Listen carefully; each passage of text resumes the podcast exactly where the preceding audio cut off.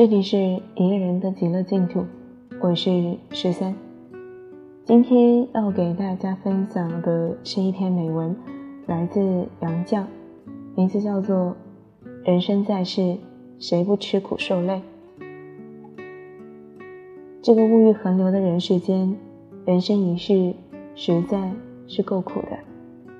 你存心做一个与世无争的老实人吧，人家就利用你、欺辱你；你稍有才德品貌，人家就嫉妒你、排挤你。你大度退让，人家就侵犯你、损害你。你要保护自己，就不得不时刻防御。你要不与人争，就得与世无求，同时还要维持实力，准备斗争。你要和别人和平共处，就得先和他们周旋，还得准备随处吃亏。你总有知心的人、友好的人，一旦看到他们受欺辱、吃亏、受气。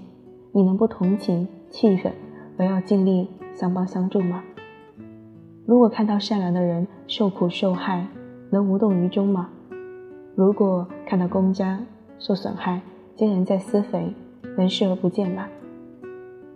当今之世，人性中的灵性、良心迷蒙在烟雨云雾间，头脑的智力愈强愈会自欺欺人，信仰和迷信画上了等号。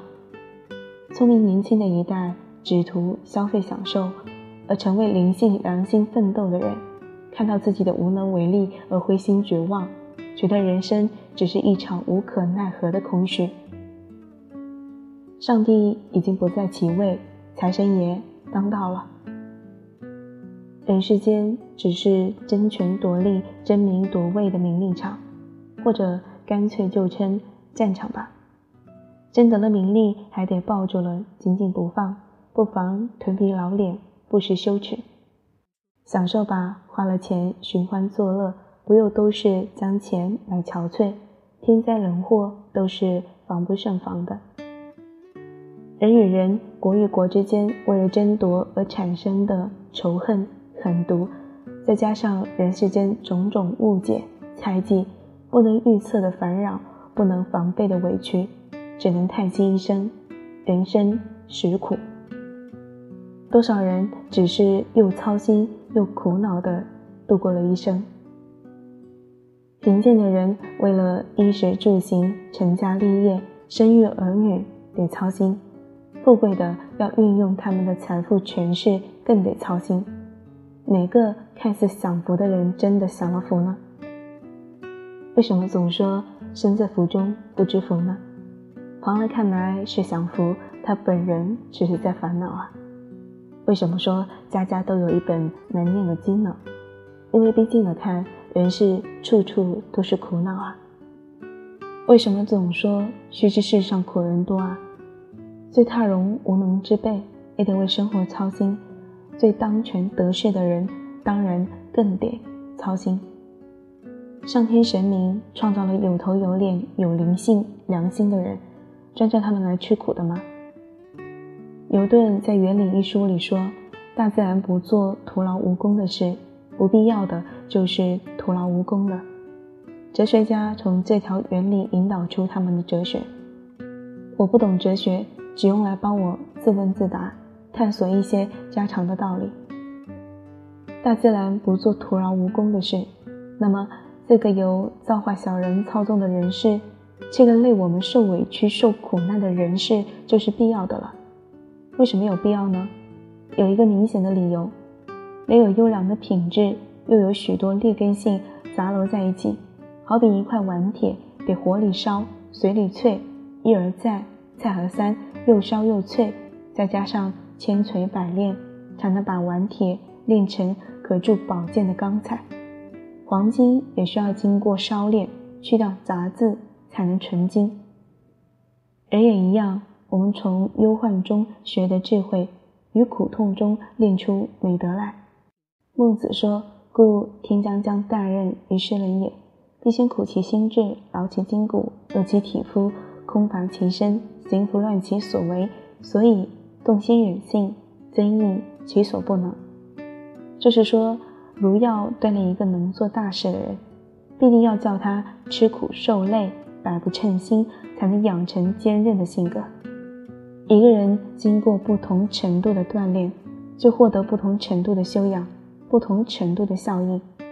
好比香料，捣得愈碎，磨得愈细，香得愈浓烈。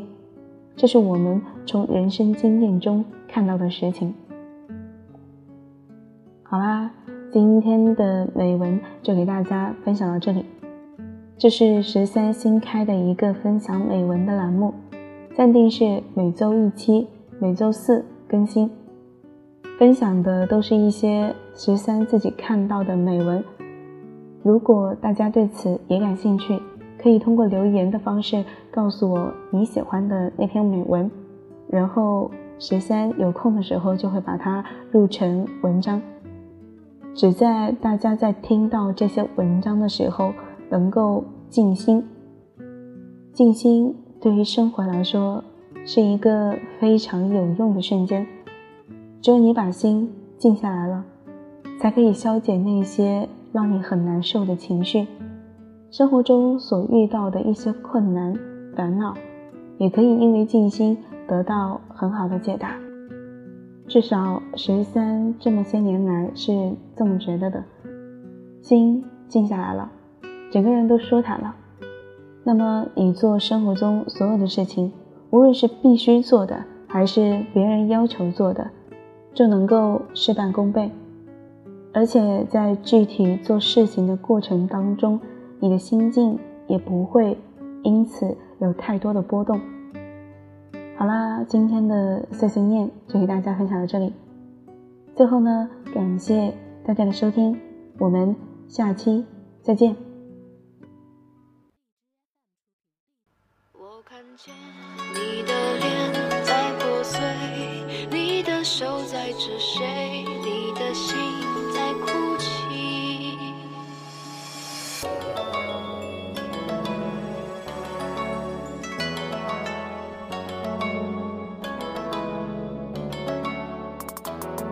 黑夜中，谁站在我床头轻演？一张假面具，画着谁的脸？他悄悄地说着，我睁开眼，看不清，看不见，听不清，听不见。熟悉的身影悄悄出现，我的手，我的耳，我的心，我的眼，都交给时间慢慢相连。梦中梦，梦未醒，梦见谁的思念？一面哭，一面笑，一面黑，一面白，一面恶，一面善。心气长面，一边哭一边笑，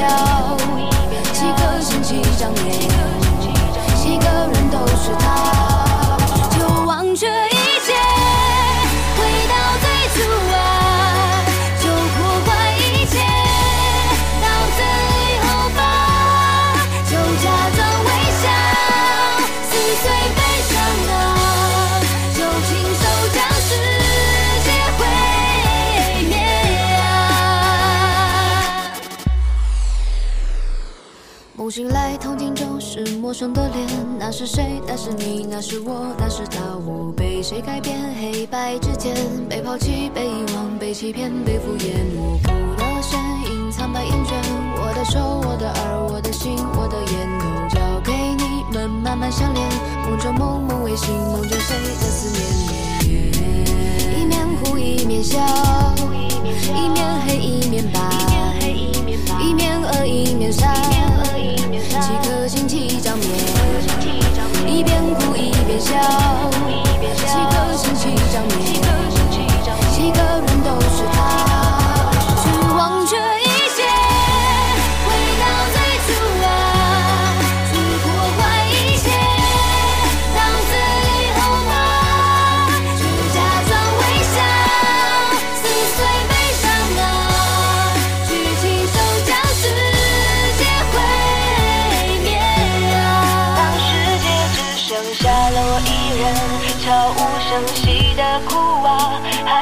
装微笑欺骗整个世界啊！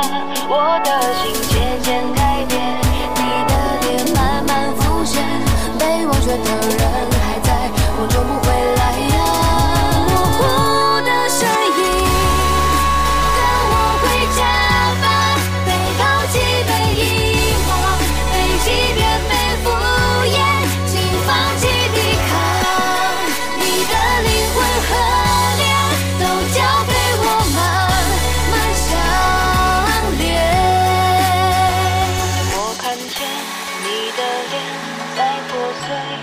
你的手在指谁？你的心在哭泣。